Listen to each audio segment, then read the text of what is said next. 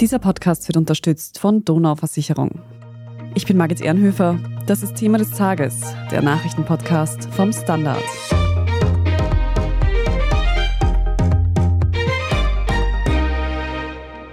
Eklat in der OSZE. Der Verdacht, russische Spione haben die Friedensorganisation unterwandert. Ihre Aufgabe, die internationale Zusammenarbeit zu sabotieren, während Russland die Ukraine überfällt. Da geht es beispielsweise um einen Mitarbeiter der OSZE, der von Kollegen als der Oberst bezeichnet wird. Der soll für den russischen Auslandsnachrichtendienst tätig sein. Und diese Spionage soll mitten in Österreich stattfinden, am OSZE-Sitz in der Wiener Hofburg. Eben hier wirkt eine mysteriöse Dolmetscherin, die schon lange im Visier von Geheimdiensten weltweit steht. She was a very attractive brunette woman and Putin went out of his way to introduce her to President Trump, which was not normal. Wir sprechen heute darüber, was wir über diese Spionin wissen und wie Russland unter dem Deckmantel der Diplomatie die internationale Friedensarbeit lahmlegt. Fabian Schmidt, du bist leitender Redakteur für Investigatives hier beim Standard und Gerald Schubert, du berichtest für uns rund um das außenpolitische Geschehen.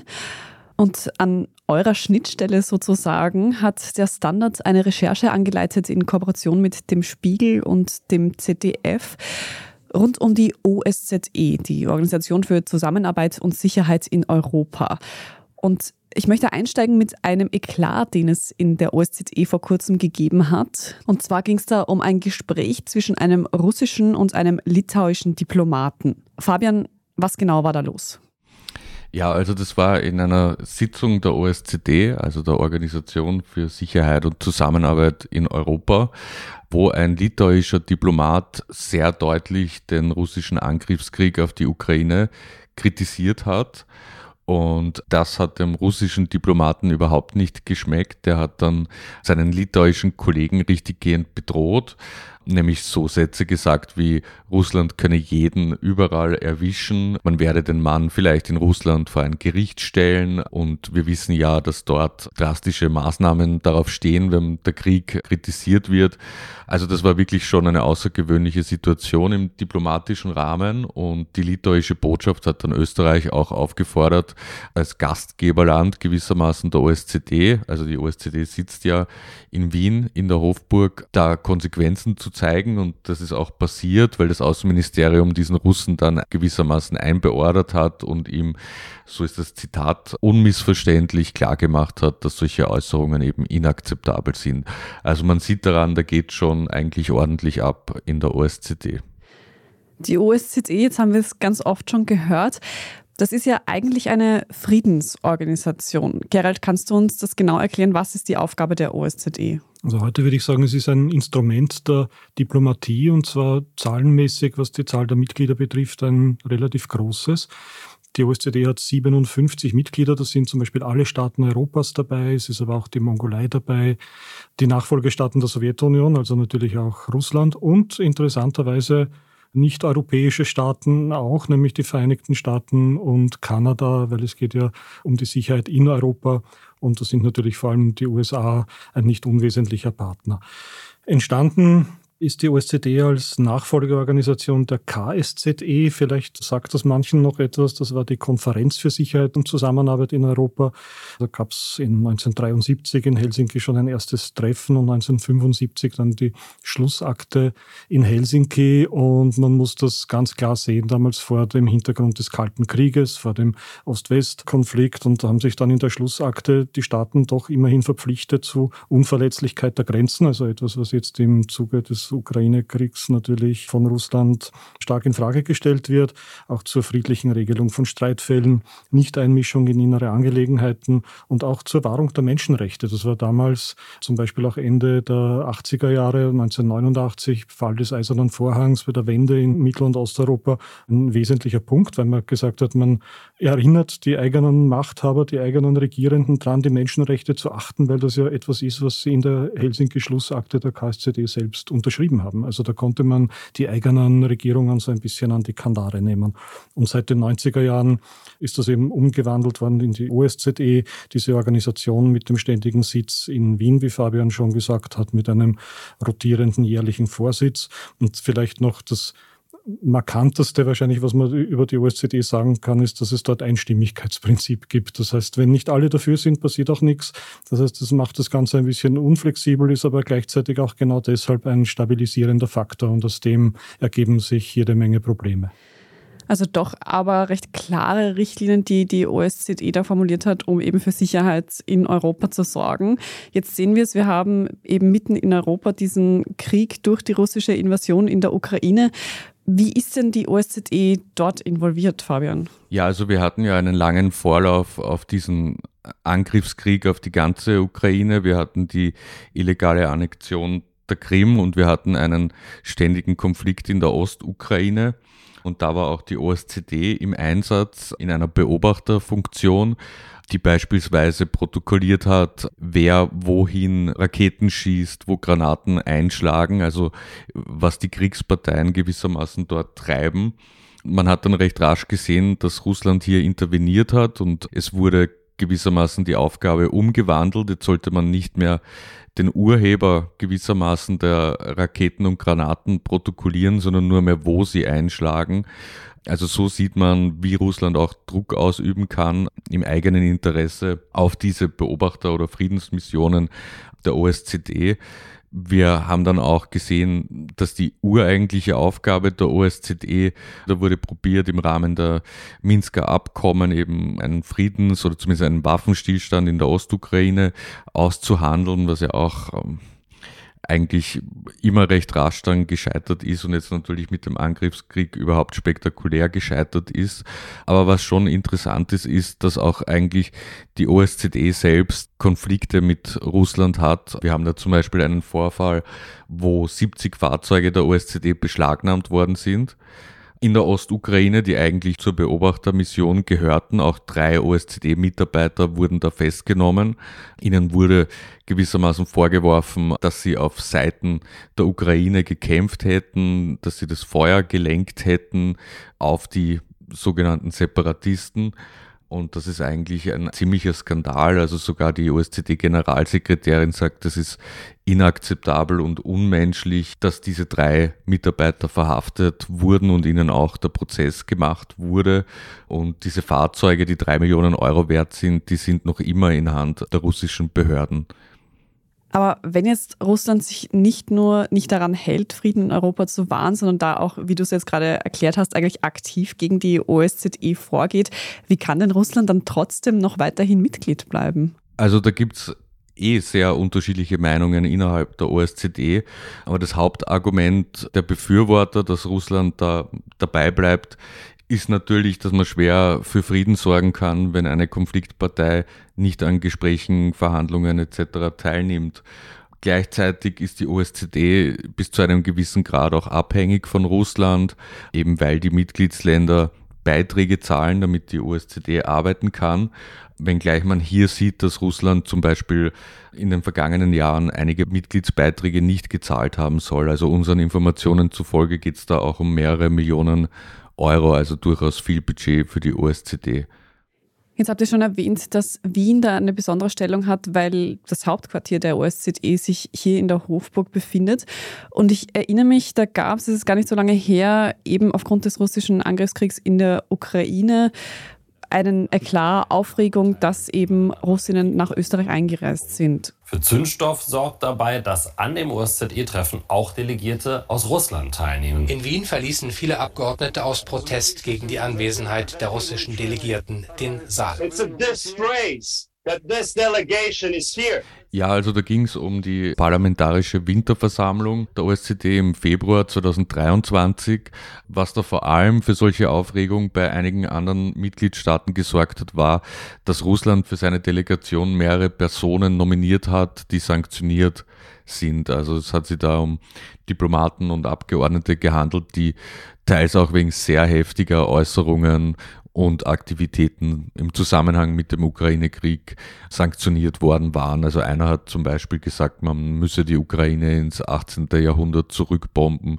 Da gab es dann einige Mitgliedsländer, vor allem aus Osteuropa und aus dem Baltikum, die gewissermaßen gefordert haben, Österreich solle diese Visa nicht ausstellen und diese Diplomaten nicht einreisen lassen. Und das österreichische Außenministerium sagt, das darf es gar nicht tun. Es muss Visa ausstellen als sogenannter Sitzstaat, wenn Diplomaten zu Versammlungen der OSZE reisen. Also das gilt genauso dann auch für die Vereinten Nationen etc.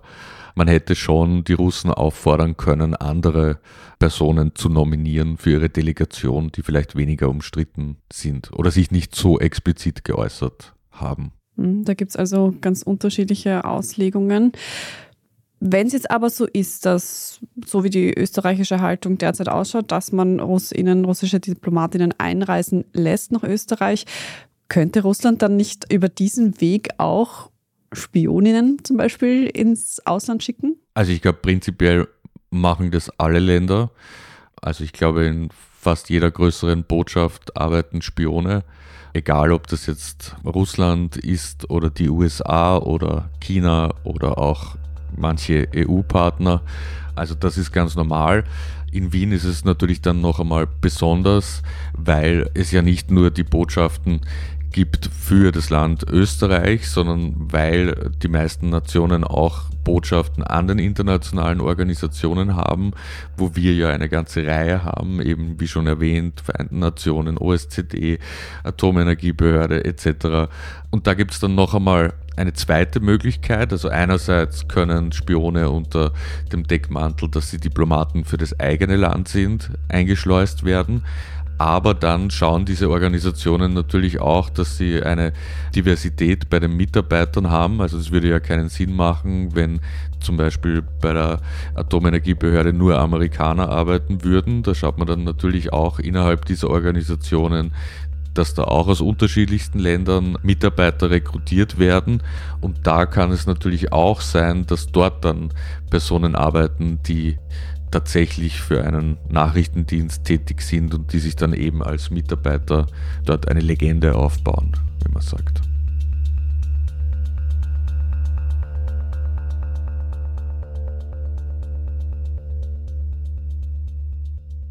Wir sind gleich zurück.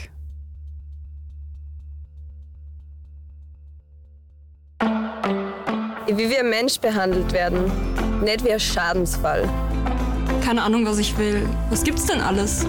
Ich will eine Versicherung, die mich versteht und die ich auch verstehe. Ich will zur Donau. Zur Donau. Ich will zur Donau. Mehr auf donauversicherung.at.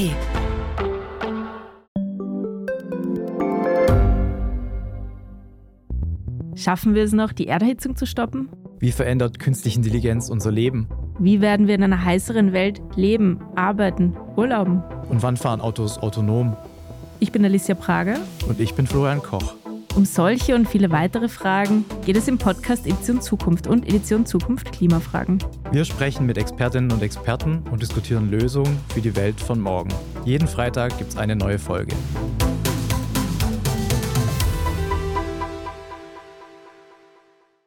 Besteht da denn jetzt ein konkreter Verdacht oder gibt es Hinweise oder wissen wir sogar von Personen, die tatsächlich verdächtigt werden, für Russland zu spionieren?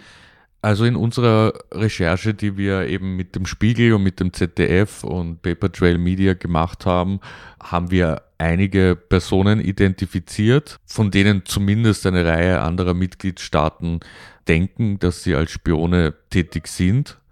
Da geht es beispielsweise um einen Mitarbeiter der OSZE, der von Kollegen als der Oberst bezeichnet wird. Der soll für den russischen Auslandsnachrichtendienst tätig sein. Wir haben recherchiert, dass die Frau des russischen Vizeaußenministers zumindest bis vor einigen Monaten OSZE Mitarbeiterin war. Und dann gibt es noch eine berühmt-berüchtigte Dolmetscherin, der mehrere Mitgliedstaaten explizit Spionage und Einflussnahme im Sinne Russlands unterstellen.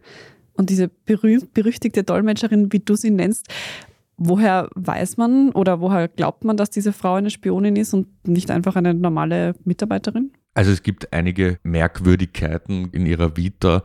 Also sie war jahrelang für das russische Außenministerium tätig, ist mit dem russischen Außenminister oder mit Präsident Wladimir Putin selbst verreist in andere Länder, um dort als simultan Live-Dolmetscherin tätig zu sein.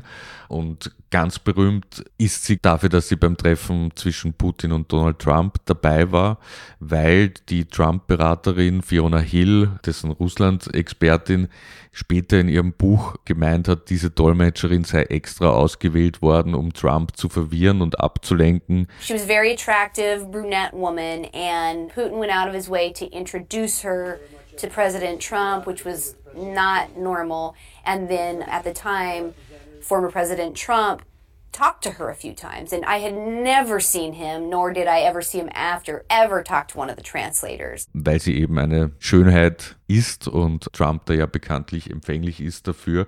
Tatsächlich, und das ist ein bisschen merkwürdig für eine im diplomatischen Dienst stehende Person, findet man sehr viele Unterwäschefotos von der Frau im Internet. Also sie ist offenbar als Hobby auch Dessous-Model und das hat einfach die Aufmerksamkeit erregt von vielen anderen Mitgliedsländern, deren Diplomaten uns eben gesagt haben, das ist eine ganz umstrittene Personalie innerhalb der OSZE und die verstehen auch nicht ganz, warum die Frau, wenn sie schon quasi in der russischen Diplomatie so weit oben war, warum die dann nach Wien geht, eben um in die OSZE und dort einen Job zu machen, der vielleicht sogar unter dem liegt, prestigemäßig, was sie bisher gemacht haben. Und diese Umstände führen also zu dem Verdacht. Wenn wir jetzt mal davon ausgehen, dass dieser Verdacht stimmt und auch die anderen Personen, die du vorhin genannt hast, kann man dann einschätzen, wie groß vielleicht auch die Gefahr ist, die von diesen Personen ausgeht? Naja, ich glaube, die Frage ist, für wen? Also für Österreich wird nicht besonders viel Gefahr ausgehen. Also es war ja auch immer die österreichische Devise, dass uns eigentlich wurscht ist, wenn spioniert wird, solange es nicht gegen uns geht. Sonst hätten wir auch sehr viel zu tun in Wien rund um die internationalen Organisationen. Aber natürlich ist so eine russische Einflussnahme auf mehrere Arten gefährlich, also gefährlich vor allem für die Situation in der Ukraine, weil halt OSZE-Feststellungen beeinflusst werden können, die OSZE-Policy beeinflusst oder blockiert werden kann und auch weil interne und klassifizierte Dokumente einsehbar sind von diesem Personal. Wenn jetzt ihr als JournalistInnen das alles rausfinden konntet, dann nehme ich an, dass es auch der OSZE selbst bekannt sein wird, dass da bestimmte Personen in Verdacht stehen. Unternimmt denn die OSZE irgendetwas dagegen? Nein, man hat sich da auch jetzt auf Anfrage sehr schmallippig gegeben. Also die Generalsekretärin Helga Schmid hat uns einen wirklich ausführlichen Fragenkatalog nur sehr knapp beantwortet und darauf hingewiesen, dass alle OSZE-Mitarbeiter angehalten sind, im Interesse der OSZE und nicht im Interesse ihrer Heimatländer zu agieren. Aber auf die konkreten Personalien ist man da nicht eingegangen. Und es gab eben auch schon offen Rufe, da Konsequenzen zu ziehen von anderen Mitgliedstaaten. Das ist alles nicht passiert. Man kann sich fragen, warum. Vielleicht geht es ja doch wieder zurück auf das, was wir eingangs schon besprochen haben. Also das Geld, das, das Russland gewissermaßen der OSZE noch schuldig ist oder auch um andere Dinge, um Einflussnahme etc. Aber offenbar lässt man die Situation so laufen. Aber was ich mich da schon frage, und Gerald, vielleicht kommen wir damit nochmal zu dir, das ist doch auch ein Sicherheitsrisiko, oder? Dass Russland da weiterhin so vernetzt hier dabei ist. Wäre es da nicht einfach sicherer, eben Russland aus der OSZE rauszuschmeißen? Also das Erste, was man dazu sagen muss, ist, dass man Russland gar nicht so einfach aus der OSZE rausschmeißen kann. Wie gesagt, in der OSZE herrscht Einstimmigkeitsprinzip. Eigentlich müssen bei allen Entscheidungen alle 57 Mitgliedstaaten für oder gegen einen bestimmten Schritt sein. Jetzt kann man in der Diplomatie manchmal auch einen Konsens so mit minus eins formulieren. Also es müssen, wenn es gegen einen bestimmten Mitgliedstaat geht, alle dafür sein, außer diesem Mitgliedstaat selbst. Das gibt es zum Beispiel auch im Europäischen Rat, wo es ja dieses Artikel 7-Verfahren, das heißt ein Verfahren wegen Mängel in der Rechtsstaatlichkeit gegen Polen gibt und ein anderes gegen Ungarn. Das sind die einzigen zwei Artikel 7-Verfahren, die es gibt. Und man sagt immer, bisher eigentlich zu Recht. Das macht gar nicht so viel Sinn, weil Ungarn wird immer Polen stützen in dem Streit mit Brüssel und Polen wird immer Ungarn stützen. Selbst wenn man dieses Prinzip anwenden würde in der OSZE, würde das aus dem ähnlichen Grund nicht gehen, weil da gibt es immer noch Belarus. Also Belarus als ein Staat, der sehr eng mit Russland verbündet ist, würde genauso Russland da wahrscheinlich stützen und man kann Russland nicht rauswerfen. Das andere, was mir fast das interessantere Argument zu sein scheint, ist das, was Fabian schon gesagt hat. Viele finden eigentlich in der OSZE, dass die Anwesenheit Russlands dort momentan eigentlich der Sinn der OSZE ist, weil es die einzige Plattform ist, auf der man überhaupt noch mit Russland sprechen kann, auf einer permanenten Ebene. Wie gesagt, es gibt regelmäßige Treffen der Botschafter in Wien immer. Russland in der gegenwärtigen Situation dort rauszuwerfen, wäre wahrscheinlich nicht nur das falsche Signal, sondern auch die internationale Diplomatie würde sich selbst der einzigen Plattform berauben, die sie mit Russland überhaupt noch hat. Und in Zeiten wie diesen ist es immer gut, Gesprächskanäle offen zu halten. Und das ist auch die mehrheitliche Ansicht in der OSZE. Jetzt könnte man aber trotzdem noch einmal kritisch sein und fragen, wie sinnvoll ist denn so eine Organisation noch, wenn einzelne Mitglieder sich gar nicht an das halten, für was sie eigentlich steht? Was meinst du, wie geht es da weiter mit der OSZE? Also ich glaube, die OSZE ist wie gesagt eine Organisation, die immer schon im Ruf stand, so eher schwerfällig zu sein, eben wegen dieser einstimmigen Entscheidungen. Und wenn sie jetzt Kurs hält, dann legitimiert sie sich als eine Institution, die zwar vielleicht schwerfällig ist, aber immerhin eine stabile Institution im internationalen Gefüge bleibt. Und sie ist auch in vielen Punkten handlungsfähig. Also vielleicht begehen wir auch gerne den Fehler, diplomatische Debatten dann immer auf das Thema Nummer eins zuzuspitzen. Und das ist in diesem Fall natürlich der russische Angriffskrieg gegen die Ukraine.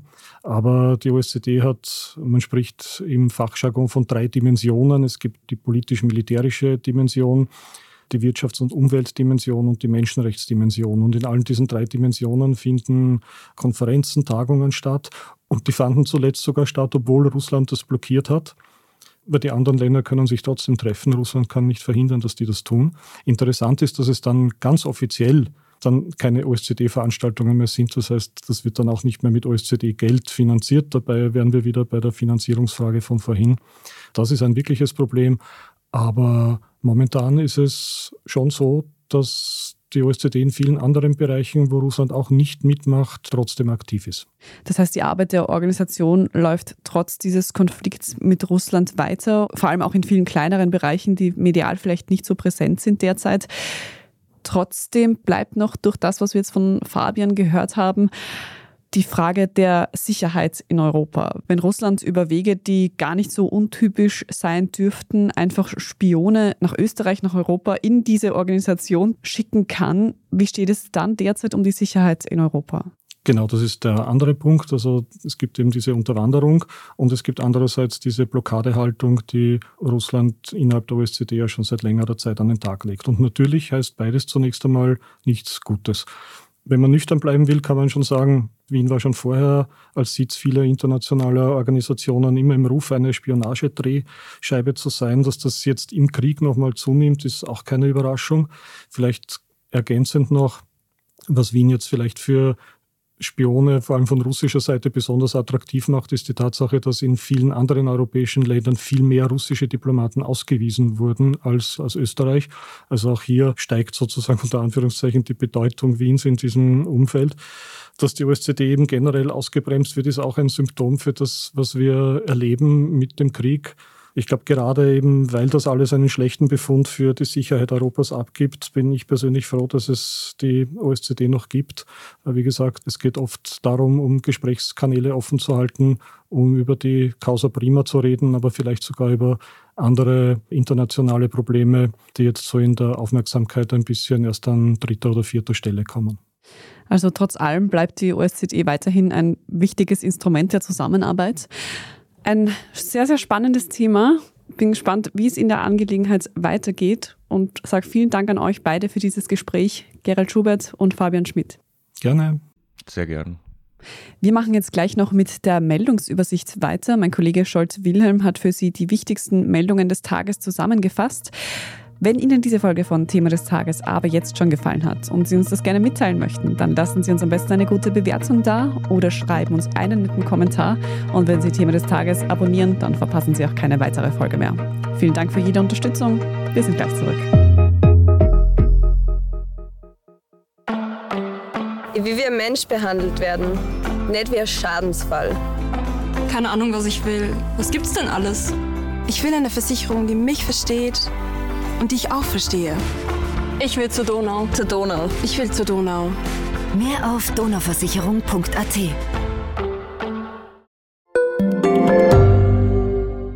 Das Standardforum ist ein Ort zum Mitreden, auch ganz anonym, wenn Sie das möchten.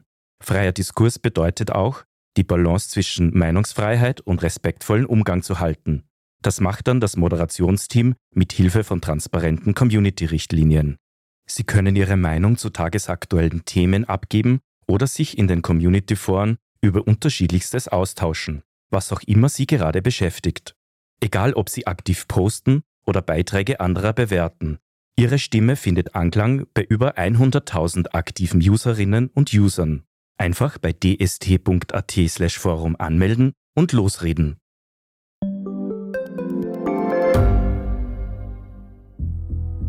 Was ich nicht nachvollziehen kann, ist, warum an jedem Unrecht immer ich schuld sein soll. Ein Korruptionsskandal jagt den anderen. Österreich hat in den letzten 30 Jahren viel über Klimaschutz gesprochen, aber zu wenig getan. Die Politik verschläft die Klimakrise. Die Behörden haben alles richtig gemacht. Fehler vergisst man, statt daraus zu lernen. So sind wir nicht. So ist Österreich einfach nicht. Aber wie ist Österreich dann? Das wollen wir bei Inside Austria herausfinden. Wir blicken auf die großen österreichischen Skandale. Von Ibiza bis Ischgl. Wir wollen wissen, wer dafür in der Politik die Verantwortung trägt. Und wir schauen genau hin, wo Österreich über seine Grenzen hinaus mitmischt. Vom Wirecard-Skandal bis zum Ukraine-Krieg. Das ist Inside Austria von Standard und Spiegel. Jeden Samstag eine neue Folge, überall, wo es Podcasts gibt.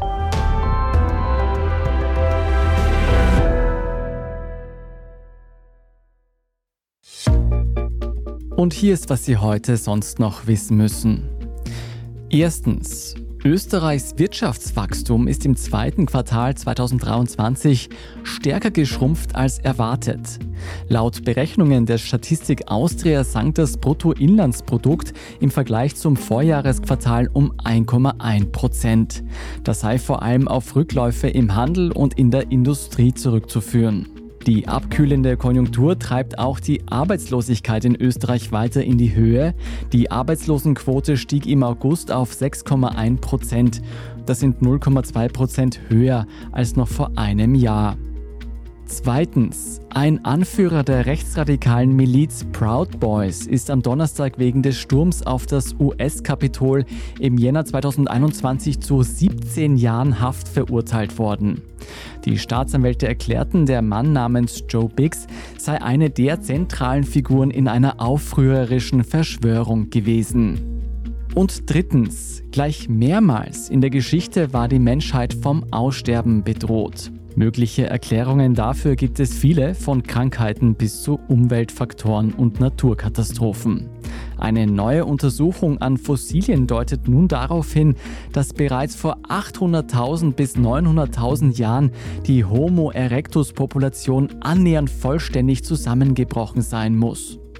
Damals schrumpfte die Weltbevölkerung auf weniger als 1300 fortpflanzungsfähige Individuen zusammen. Dieser Populationsengpass dauerte demnach etwa 117.000 Jahre an. Den Forschern zufolge gingen bei dieser Entwicklung 98,7 Prozent der ursprünglichen Population unserer Vorgänger verloren. Im Unterschied zur gegenwärtigen größten Bedrohungslage für die Menschheit, der Klimakrise, waren unsere steinzeitlichen Vorfahren allerdings noch nicht selbst schuld an ihrer Existenzbedrohung. Das heißt, dieses Mal können wir uns vielleicht sogar noch selbst retten. Ja, und alles weitere zum aktuellen Weltgeschehen lesen Sie wie immer auf derstandard.at. Falls Sie noch Feedback für uns haben, ein Thema, über das wir unbedingt sprechen sollten, dann schicken Sie das gerne an podcast.derstandard.at. Und wenn Sie unsere journalistische Arbeit hier beim Standard unterstützen möchten, geht das am einfachsten mit einem Standard-Abo. Alle Infos dazu finden Sie auf abo.derstandard.at. Ich bin Margit Ehrenhöfer und im Meldungsüberblick haben Sie gerade Scholz Wilhelm gehört. Danke fürs Zuhören, Baba und bis zum nächsten Mal.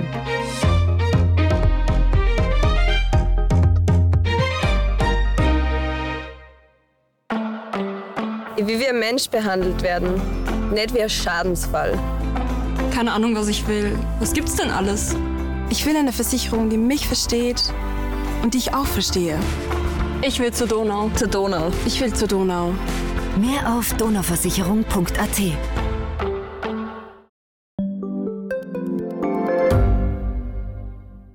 Ich bin Doris Prisching. Und ich bin Michael Steingruber. Und gemeinsam sind wir Serienreif. Das ist der Standard-Podcast über die spannende Welt der Serien. Genau, bei uns erfahren Sie faszinierende Details über House of the Dragon und die Ringe der Macht. Und restlos alles über satanische Spiele in Stranger Things. Wir widmen uns Seriengrößen von Obi-Wan Kenobi bis zu RuPaul. Und zerlegen die neueste Marvel-Serie. Wenn nötig. Serienreif, euer Streaming-Podcast jeden zweiten Donnerstag eine neue Folge.